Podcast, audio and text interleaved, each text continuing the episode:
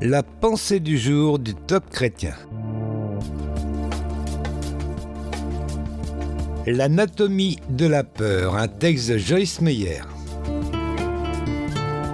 Nous lisons dans le psaume 91 Je dis à l'Éternel, Tu es mon refuge et ma forteresse, mon Dieu en qui je me confie.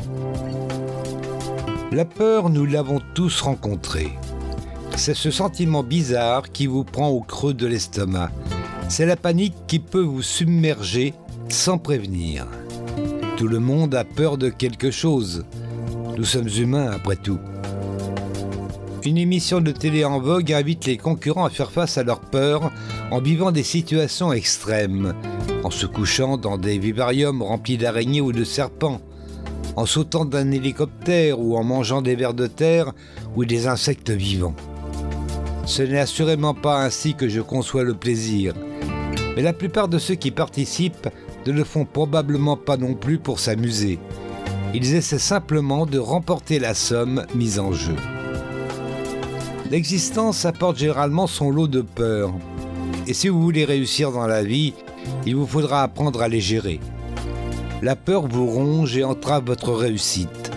Quand vous devez vous montrer audacieux et pugnace, elle vous fait reculer ou vous cacher. Elle vous rend lâche et timide. La peur est un voleur qui peut vous dérober votre destinée. Votre seule réaction face à elle devrait être de proclamer ⁇ Je n'aurai pas peur ⁇ Soyez ferme dans votre résolution de ne pas laisser la peur diriger votre vie. L'enjeu est bien trop important pour que vous preniez ce problème colossal à la légère. Je parie que si vous regardiez de près les difficultés que vous rencontrez en ce moment, vous constateriez que la plupart d'entre elles sont liées d'une manière ou d'une autre à la peur. Réfléchissez. Vos inquiétudes ont leur origine dans la peur, de même que la plupart des problèmes liés au désir de tout contrôler. Quand nous laissons les autres nous diriger, c'est parce que nous avons peur. Les personnes qui craignent la pauvreté deviennent souvent cupides ou avares.